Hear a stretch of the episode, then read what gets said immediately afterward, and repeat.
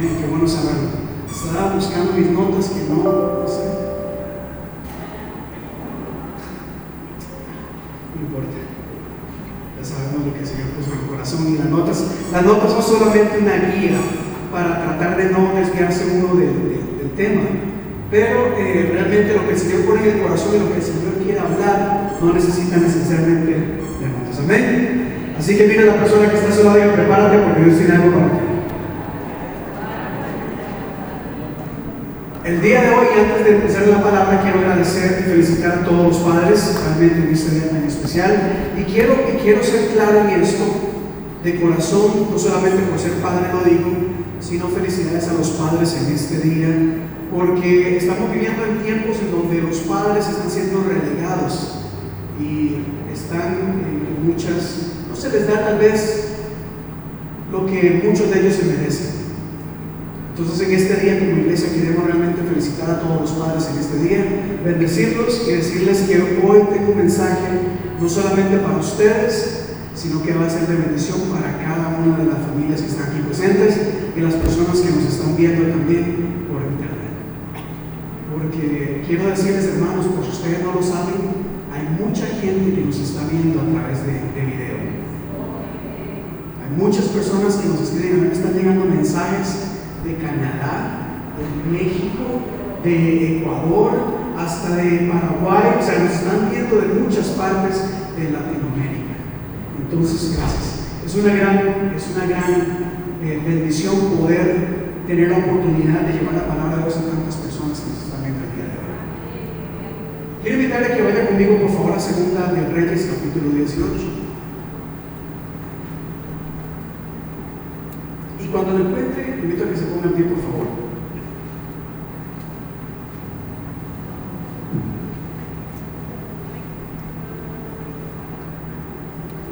Antiguo Testamento, Segunda de Reyes.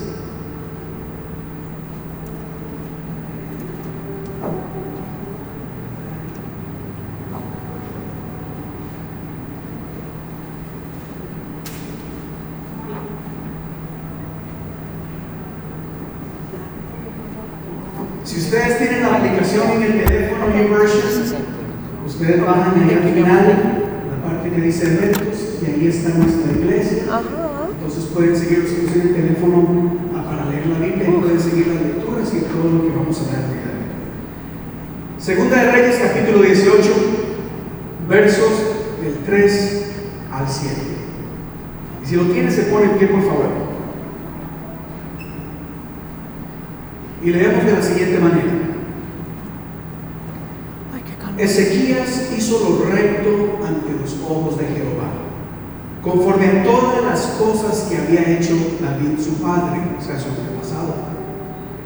Él quitó los lugares altos y quebró las imágenes y cortó los símbolos, los símbolos de acera e hizo pedazos la serpiente de bronce que había hecho Moisés, porque hasta entonces le quemaban incienso los hijos de Israel. A esta serpiente le llamaban Neobstante. En Jehová, Dios de Israel, puso su esperanza. Ni después, ni antes de él, hubo otro como él entre los reyes de Judá.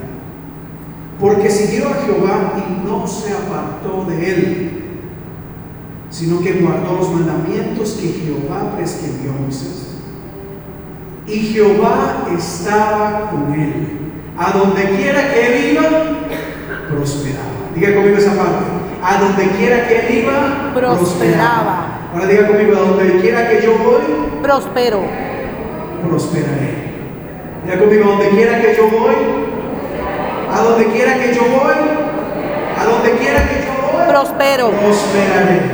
Que el Señor bendiga su palabra. Así con la, con la Biblia en las manos, cierre sus ojos y diga conmigo, Señor Dios de la gloria, Dios soberano, Dios todopoderoso. En esta tarde te hemos adorado, te hemos, Señor, nos hemos gozado en la alabanza, te hemos rendido honor y gloria Sí. Señor, bendito Dios. Pero en este momento, Padre, nos disponemos a escuchar tu palabra. Por lo tanto, te pedimos, Señor, que tu Espíritu Santo traiga revelación a nuestra vida. Sí, que seas tú, oh Dios, quien me hable el día de Sí, hoy. Señor, que podamos. Permito, Dios, que esta palabra sea atesorada en mi mente y en mi corazón Sí, Señor. a fin de llevarla a práctica. Sé que tú tienes, Señor, palabra de bendición para mi vida. Sí, mi Dios. Sé que has establecido promesas para mi vida. Pero te pido en esta tarde que tu Espíritu Santo me ayude a llevarla a cabo, que me dé la fuerza necesaria, la fortaleza, el valor que necesitaré para llevar esta palabra a cabo. Padre, en el nombre de tu amado Jesús nos encomendamos a ti y decimos amén. Amén. Amén. Gloria a Dios. asiento por un momento. Y en esta palabra se nos habla de un hombre llamado Ezequías. Ezequías era el rey de Judá. En ese momento dice la Biblia que él era el rey de ese lugar. Y el verso 5 de lo que acabamos de leer nos dice que Ezequías, mire, que no hubo nadie antes ni después en Judá como él. No se está hablando de cualquier persona, se nos está hablando de un hombre que marcó diferencia a tal punto que, no, que se dice, no hubo nadie en Judá como él ni después de él. Y eso es tremendo, hermanos. Porque el verso 7 termina diciendo que donde quiera que él hacía, donde quiera que iba, él tenía éxito. ¿Cuántos de acá les gustaría tener éxito en todo momento? Amén. Amén. Yo lo quiero.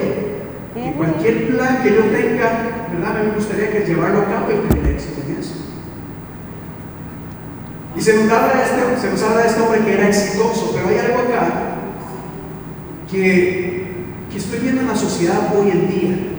Y es que muchas personas quieren tener éxito, quieren que les vaya bien, pero todo lo quieren fácil y lo quieren rápido.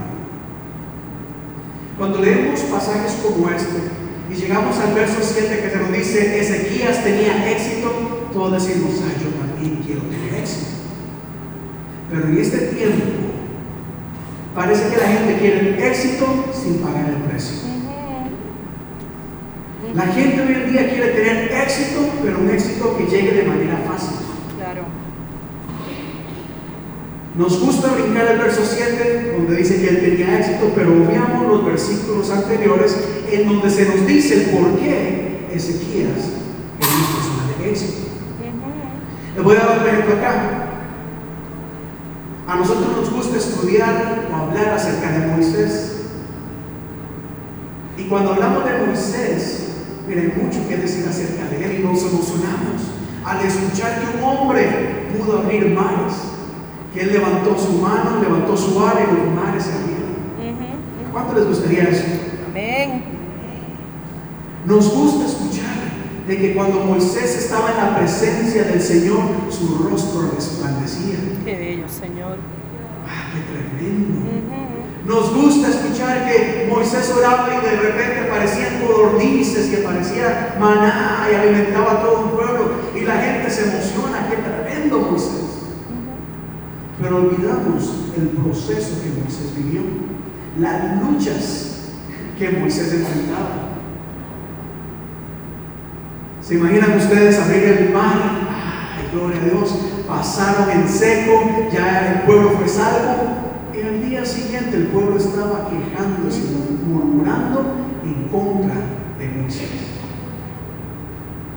Y eso no es fácil.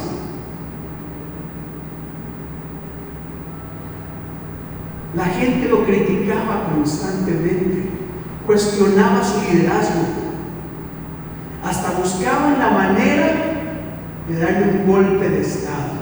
Es decir, entre ellos se reunían y decían, no queremos a Moisés ya como líder. A ver, ¿quién entre nosotros pudiera dirigirnos de regreso a Egipto?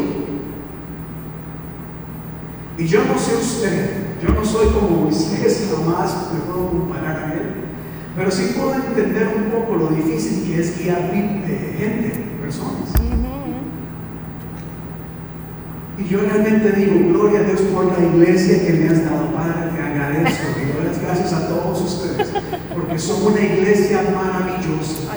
Yo no sé qué hubiera hecho yo en los pies de Moisés. Moisés tan bueno con ellos y la gente buscando el momento, como dicen, Moisés se daba la vuelta el Ay. chillazo en la espalda. Bendito Moisés.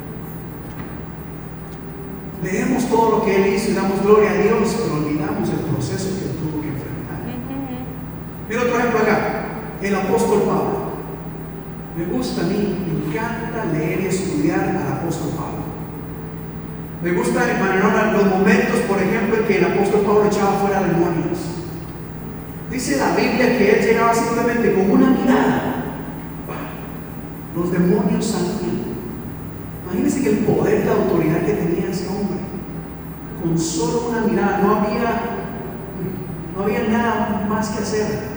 Con una mirada, con una palabra, y los demonios salían. Mm. El poder que tenía el apóstol Pablo era tal que dice la Biblia que la gente llevaba hasta los pañitos para tocarlo a él y después de que lo tocaban, ¿verdad? Iban a tocar a los enfermos y los enfermos sanaban. Bendito Dios.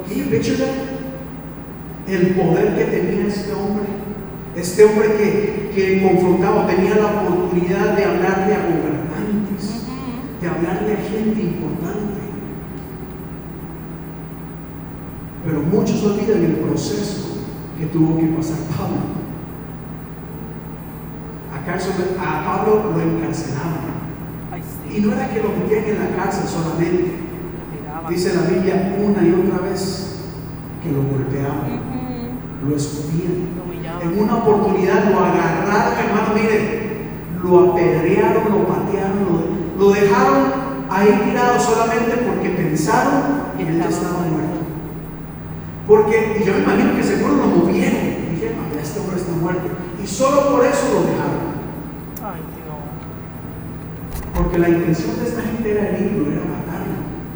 Entonces escuchamos al apóstol Pablo y decimos, qué tremendo, gloria a Dios. Pero olvidamos que muchas veces tenemos que pasar por un proceso bastante difícil. Y todos los hombres y mujeres de Dios en este momento, grandes personajes que ustedes ven en internet también, les podrán decir de que, están donde- el, que- el que estén donde estén no ha sido fácil. Han enfrentado crítica, han enfrentado insultos, han enfrentado traición. Todos queremos ser como ese pastor que tiene 5 mil seguidores, pero no sabemos lo que estos pastores Eso es así. Eso es así. Sigo. Oh, yeah. Otro ejemplo acá. María, la madre de Jesús. En muchas partes del mundo, a María, miren hermanos, a María hasta se le idolatra. Porque la admiración que tienen hacia ella es tremenda. Wow, María, la madre, le rezan, le oran, hacen de todo, porque la imagen que ellos tienen de, de María es increíblemente alta. Pero han olvidado que María también tuvo que pasar un proceso bastante difícil. Se habla de la divinidad de María, pero no se habla del sufrimiento que ella tuvo que pasar. Eso es así. Wow. Yo lo he predicado acá muchas veces y lo seguiré predicando. Ujú. Yo admiro a María. Claro que sí, hay que- hay que podemos admirar de ellas. Que una jovencita de aproximadamente 14 años tenga el valor de decir yo voy a poner esta criatura, no fue nada fácil. Porque María se expuso al rechazo, se ex- expuso a la crítica, a la burla. ¿Saben qué decían de María? Y le decían a José, José, eso jamás es tuyo. A José le decían el venado. Bendito. El amor de Cristo, pero Sí, ahí. Esa María, ese bebé tiene que ser uno de los soldados romanos por ahí. Y no solamente eso, sino que María podría enfrentar la muerte. Bajo la ley, María pudo haber sido apedreada hasta morir. Claro que sí. María le pudo haber dicho al ángel, ángel, muchísimas gracias, me alegro, estoy muy agradecida contigo, que honor que el Señor se fijara en mí. Pero esto que voy a enfrentar no es nada fácil, yo no estoy preparada, no estoy capacitada para trajeron extra. Hay una cantidad de pan. Y hermano, les puedo decir que la vida de María no fue nada fácil. Claro que no, claro que no. ¿Qué quiero decir con todo esto, hermanos? Que nosotros, nosotros tendemos a ver el producto final y no todo el proceso que se conlleva. Nosotros siempre queremos la bendición, pero no el proceso para desatar la bendición en nuestras vidas. Y Ezequías fue un hombre de éxito, un hombre de bendición. Pero esa bendición no apareció de la noche a la mañana. Ezequías hizo dos cosas. Dos cosas, dos cosas que, que si las llegamos a hacer, hermanos, la promesa está en que Dios nos va a bendecir de gran manera. Pero estas dos cosas no son nada fáciles. Mi hermanos, aquí siempre lo he dicho, es muy fácil pararse aquí adelante y decirle a la gente lo que hay que hacer, Exacto. pero hacerlas es lo difícil. Hay solamente dos cosas que vemos acá en este pasaje que Ezequías hizo. Número uno, lo primero que él hizo fue poner a Dios en primer lugar. el verso 4 dice ¿Cómo así? Él quitó los lugares altos, o sea, los altares. Él quebró todas las imágenes que había. Él cortó todos los símbolos e hizo pedazos la serpiente al cual el pueblo adoraba. Él cortó con la idolatría. Y Ezequiel dijo un momento, en este lugar, en este pueblo, en esta casa, el primer lugar es para Dios. Diga conmigo, el primer lugar es para Dios. Amén. El primer lugar es para Dios. Siempre. Amén. Amén. Ahora amén. quizás usted y yo no nos hincamos, no nos arrodillamos ante algunas imágenes o dioses. Pero como lo prediqué hace un tiempo atrás, hay cosas que están tomando el lugar que Dios merece. Yo creo que arroz pino. Hay cosas en nuestra vida que están tomando el primer lugar. Y Dios pollo, por ahí ejemplo. al lado. Cuando le toca el Y Ezequías habló con el pueblo y Ezequías tomó la decisión y dijo, en este lugar no se va a idolatrar a nadie más. En este lugar todo lo demás es secundario. Aquí el primer lugar es para Dios. Amén. ¿Cuánto de gloria a Dios? Amén. Ezequías entendía que él era la cabeza del pueblo y como cabeza él dijo, no más. Por lo tanto, en nuestras casas, hermanos, como cristianos, y más que todos los hombres, los padres y las cabezas de hogar, todos, debemos entender que en el Señor tenemos la autoridad sobre nuestro hogar. Y tenemos que empezar a cortar con esa tendencia que hay en donde los hijos ya manipulan a los padres. Exactamente. Y los bien. padres hacen todo lo que los hijos quieren. Ahí. Porque han olvidado que ellos son cabeza. Muy bien. Muy bien. Retomar el Y en nuestras familias hay muchas cosas que le están quitando el lugar a Dios. Llámese Yo video digo, games, ¿Y eso cuando ha llámese El llámese estudio. Mire, no hay nada de malo, es importante, necesario estudiar, dedicarse al estudio. Pero todas estas cosas no pueden reemplazar a Dios. El trabajo mismo, hermano, no puede reemplazar a Dios. Y hay mucha gente afanada, tal vez por ganar más dinero, y agarra y dice, no, se tengo que aprovechar los domingos que pagan time and a half to work. Y repito, no Hay nada de malo en trabajar, pero nunca, nunca dejemos a Dios a un lado. Nuestro servicio hace a la una de la tarde. Si a usted lo llaman a trabajar, hermanos, como siempre lo hemos dicho, hay muchas iglesias tremendas en alrededor de Exactamente. llenas del poder de Dios. Amén. Si usted no puede venir a esta iglesia a la una de la tarde porque tiene que trabajar, me busca al final del servicio y yo le voy a decir cuáles iglesias puede ir. Y puede ir en la tarde. Exactamente. Muy bien. o puede ir en la mañana, pero no dejemos a Dios a un lado. Muy bien. Amén. Así es. Amén. Que. Amén. ¿Tú te acuerdas que mucho que vino una vez a cantar? En nuestro hogar, hermano, no podemos. Mire, nos Sí. quejamos una y otra vez de esta sociedad, de este mundo, de nuestros hijos, que malos que son, hacer. rebeldes. es que ya te, Pero qué ejemplo están ellos siguiendo. es que los two meetings las tuvieron que mover. Queremos que vengan a la iglesia, que pero si nosotros mismos no venimos a la iglesia. Sí, no sé si ¿dónde están? Y Ezequías dijo, no, un momento, aquí en este pueblo las cosas están mal. Están haciendo cosas que no deben de hacer. Cosas que no agradan a Dios. Por lo tanto, voy a tomar la decisión de destruir todo altar, toda imagen, toda cruz. Wow, wow. Usted y yo lo leemos y suena fácil. Pero usted cree que la gente aceptó eso fácilmente? Claro que no. La gente idolatraba, idolatraba a una serpiente Cuando Ezequiel lo destruyó, la gente se enfogonó, se Ujú. puso furiosa. ¿Qué es la verdad? ¿Por qué les digo esto? Porque la decisión de poner a Dios en primer lugar no es nada fácil. Y muchas veces nos vamos a ganar la crítica de los demás, la crítica de nuestra familia, que diga, que eres fanática, te volviste fanática, te volviste fanático. De Dios, sí. O mira esta que sigue yendo a la iglesia. Gente está. Poner a Dios en primer lugar quizás va a, decir, va a significar que agarremos a nuestros hijos y les digamos un momento, tú vienes conmigo a la iglesia. Amén. Pero no quiero, no, si quieres o no quieres, tú vas a venir conmigo a la iglesia. Exactamente. ¿Cómo es posible que dejamos a nuestros hijos ir a cualquier otro lugar y no a la iglesia? Pero para eso hay que, hay que entender de que somos cabeza, que tenemos la autoridad de Dios. Amén. ¿Qué es muy aburrida? Preguntémosle. Mira, entonces, how can we make this better? Help us out. Help the pastor. Y ustedes también ayúdenos. No me digan más, es que a mi hijo no le gusta la iglesia. Ayúdenme ustedes cómo podemos hacer para que la gente venga a la iglesia. Pero al fin y al cabo, no estamos acá para agradar a la gente. Pero sí es importante, hermanos, que nosotros como padres tomemos decisiones de poner a Dios en primer lugar en nuestra familia. ¿Cuántos dicen amén a eso? La decisión no es fácil. Exacto.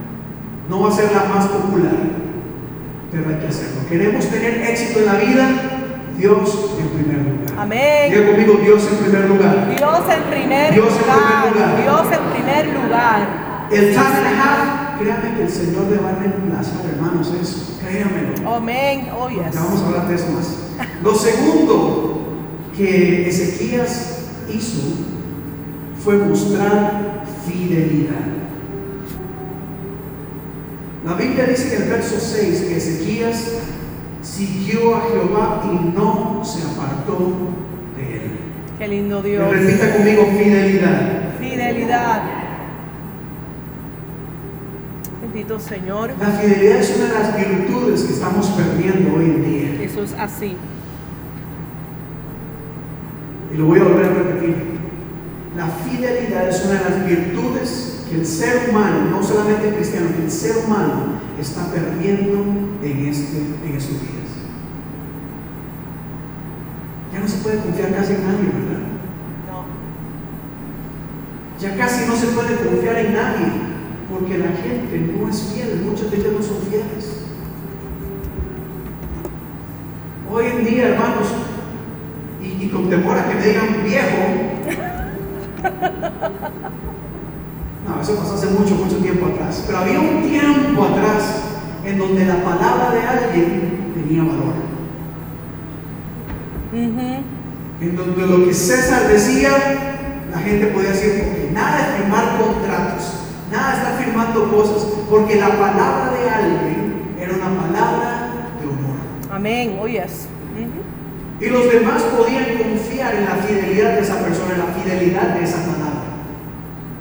Yo le presté dinero a don Hortensio y como don Hortensio me dio la palabra que él me iba a pagar eso, yo confío en que esa palabra, ese dinero me lo va a devolver. Pero ¿qué pasa hoy en día?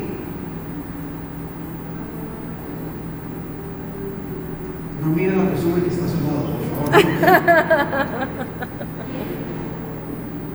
Jesús dijo una vez, hablando de los juramentos, para los que están tomando nota en Mateo 5:37, que tu sí sea sí Y tu que tu no no, sea sea, no. Eso es así. Pero hoy en día parece que todo es contrario a lo que Jesús nos enseñó. Decimos sí, pero no lo hacemos. Por lo tanto, qué difícil se hace cada día más confiar en la palabra de las personas. Había un tiempo donde decía, te prometo delante de Dios que estaré contigo en las buenas y en las malas hasta que la muerte nos separe. Pero hoy en día ya eso no significa nada para algunas personas. Mm. Porque en el momento de problemas, Salimos huyendo. ¿cierto o no es cierto? Yes. Mis hermanos, de verdad, yo les voy a dar un ejemplo acá. A mí me da temor llevar a mi carro al mecánico. Ay, sí. Y con todo el respeto que los mecánicos se merecen, porque no todos son así.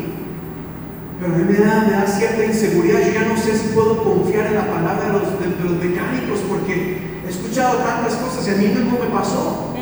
Que me dicen una cosa y no es así, me mienten, me engañan. Exacto. Mira, hermanos, de verdad, y así son en muchas cosas. Uno, qué difícil es, es poder confiar en las personas. Cuando uno ve a derecha y izquierda que prometen y nunca, y nunca cumplen. Mire, ya la gente no es infiel con su propia familia. Prefieren defender a las amistades que a su propia familia. Wow. ¿Recuerdan ustedes aquellos tiempos en donde la gente decía, con mi mamá no se meta, con mi papá no se meta? Oh, yes. Pero hoy en día, que digan lo que sean de nuestros padres, de nuestras madres. Y a la gente no le importa. Ya no hay fidelidad hacia la familia. Aquella promesa que le hicimos a nuestra esposa, a nuestro esposo, vamos juntos a comprar una casa, ese es nuestro sueño y lo vamos a lograr. ¿Qué pasó? Exactamente. ¿Qué ha pasado?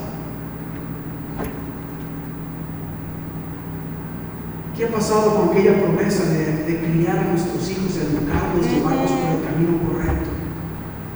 ¿Qué pasó? Muy bien. Cuando nos prometemos en el altar del Señor. ¿Qué pasó con aquella promesa que le hiciste a tu mujer? Está bien, bueno.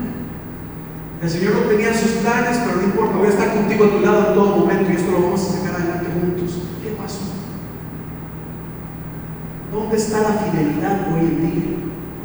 ¿Dónde está la fidelidad de aquellos padres que pasaron una vez al altar, a esta o cualquier otra iglesia y dijeron, delante de Dios y delante de la congregación, prometemos educar a nuestros hijos en los caminos del Señor? Oh, wow. ¿Qué ha pasado? ¿Qué pasó con esa promesa? Con la fidelidad a tus palabras. ¿Cómo podemos nosotros, hermanos, Con esa promesa. anhelar ser bendecidos, prosperados, estar en éxito si no somos fieles? Ujú. Así mismo es. Pero, hermanos, como decía mi papá, se los digo a ustedes, pero no lo digo por Sí, ustedes. pero también por nosotros sí, es la verdad. Muy bien. ¿Qué ha pasado con la fidelidad a la iglesia? Amén. Yes. ¿Qué ha pasado con esa fidelidad del cuerpo de Cristo? Mis hermanos en la fe. Ay, qué fuerte, qué Y fuerte. no voy a hacer mucho acá. Pero ciertamente pensemos, ¿qué ha pasado? Sí. Prometimos. Por ejemplo, las personas que son miembros de esta iglesia, eh, tenemos al final una hoja en donde decimos cuál es nuestro compromiso como iglesia y lo que esperamos de los hermanos como miembros. Y los hermanos firman. Y una de esas cláusulas, de esos puntos dice, me comprometo con la iglesia. ¿Qué ha pasado con ese compromiso? ¿Continuamos comprometidos o ya no tanto? Y si no tanto, ¿qué pasó con aquella palabra, Ujú. aquella promesa que hiciste? Eso es así. Cuando alguien habla mal de la iglesia, Mm. ¿la defiendes? Eso es. ¿O le echas más leña al fuego? la hermana Lidia. Levanta la ¿Y por qué digo esto? Porque es muy fácil. Todo el mundo dice, claro, yo le soy fiel a Dios, yo amo a Dios, todo es a Dios. Qué fácil, hermano. Sí, pero- Digo, lo más fácil en este mundo es amar a Dios. Todo el mundo ama a Dios. Todo el mundo le es fiel a Dios. Está bien. Pero si nos examinamos realmente, somos fieles. Ezequías tuvo éxito en todo lo que hacía porque puso a Dios en primer lugar y porque demostró fidelidad a Dios. Demostró fidelidad a Dios, hermano. Si Ezequías estuviera hoy, él mostraría su fidelidad diciendo, poniendo a Dios en primer lugar, cuando los amigos prefieren el dinero, Mm. o prefieren la diversión, o prefieren el placer.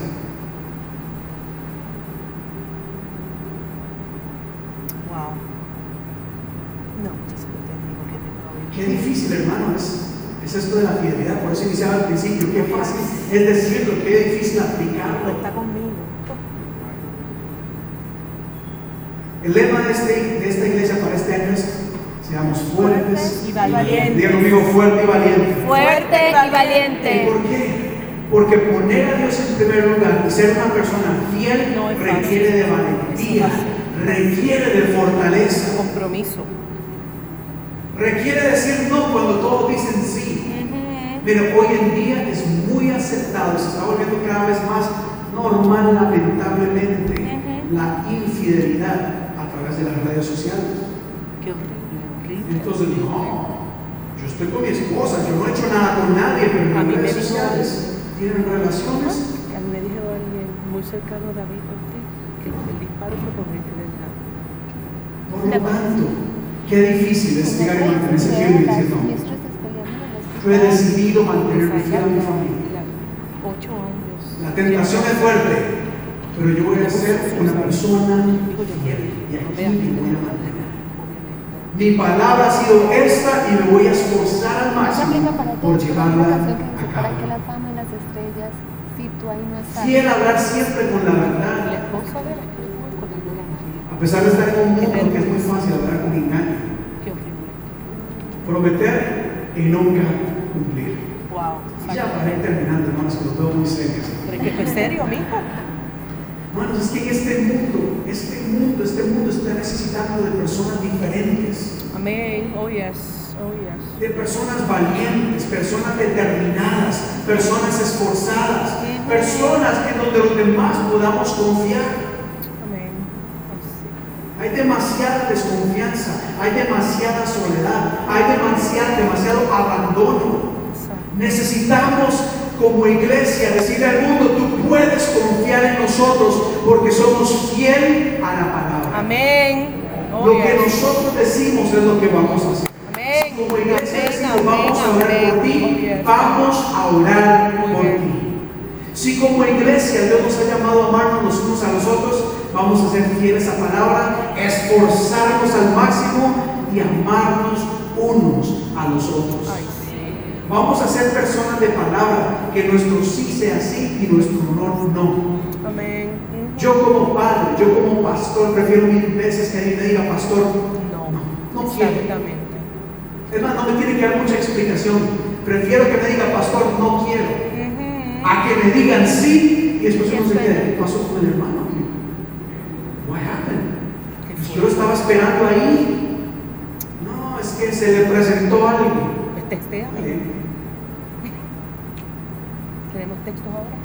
Y eso es lo que el Señor está buscando también. Personas determinadas y fieles a Él que digan, Señor, aquí estaré. En las buenas y en las malas. Amén. En las luchas y en las pruebas, aquí estoy. Oh, gloria. Puedes confiar en mí. Sí, Señor, qué lindo, mi Dios. Bendito tú eres, Padre. Pero como lo decía una vez, yo creo que el Señor está buscando personas. Mm. Y yo veo, cuando uno está en grupos pequeños y el profesor dice, voy a, necesito un voluntario, y todo el mundo empieza a ver. Mira el abajo. Yo creo que muchas veces Dios está haciendo un llamado y el Espíritu del Señor se está moviendo y cuando el Espíritu Santo empieza a tocar corazón, la gente empieza, Es verdad. como que conmigo no es la cosa. Sí, sí. Mire, delante de Dios dile, Señor, en este momento no. Ayúdame. Ayúdame, necesito aprender, necesito consolidarme, whatever. Pero dile no y no le digas sí, después lo abandones. En la iglesia, en la familia, de verdad necesitamos eso. Necesitamos padres que le digan a sus hijos, sí estaré por ti, sí Exacto. estaré para Muy ti. bien, muy bien. Wow. Aunque no vivan juntos con la pareja. Eso ya se ve lamentablemente.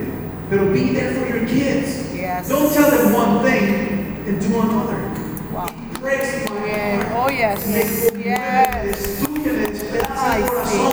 Escuchar historias de niños que se quedan a la ventana esperando. Vestidito. Ay, Aquellos hombres machotes que dijeron, sí, aquí estoy, las buenas y las malas. Papá la de- dejaba esperando. Ay, qué fuerte. Nosotros también, mi papá. Esas son heridas, mi amor, bien profundas. Y si eres alguien así, este es el momento de cambiar. Muy bien, muy Este es el tiempo para reconocer Oh, sí. que hemos sido infieles y empecemos a dar un cambio. Nuestros amigos necesitan contar con nosotros. Oh, yes. La persona que está a su lado necesita saber que puede contar con Eso es así. Oíste, mija. Amén. Señor. Cuando uno pone títulos como este, son llamativos y atractivos. Cosa con César, es lo que me al éxito. Pero más de la mitad de veces yo no Pero para todo esto hay un proceso, estoy ¿Quién igual te un proceso bastante difícil. Un proceso que nos invita a ser personas fuertes y valientes, determinadas. Quizás echarnos a todo el mundo en contra. Pero respetamos cada cual y seguimos andando, aunque a veces nos enojamos. Porque es- Bueno, tú, él es terrible. Aplausos al Señor. Pero.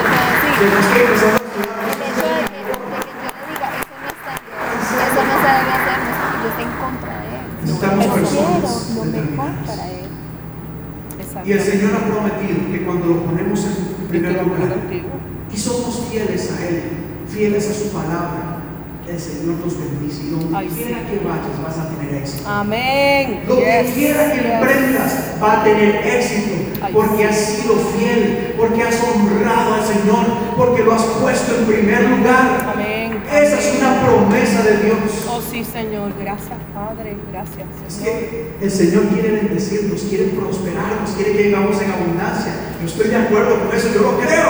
Sí, pero antes de bendecirnos y prosperarnos, el Señor Dios quiere quiere transformarnos. Quiere que le pongamos a Él en primer lugar. Vamos a ponernos en pie.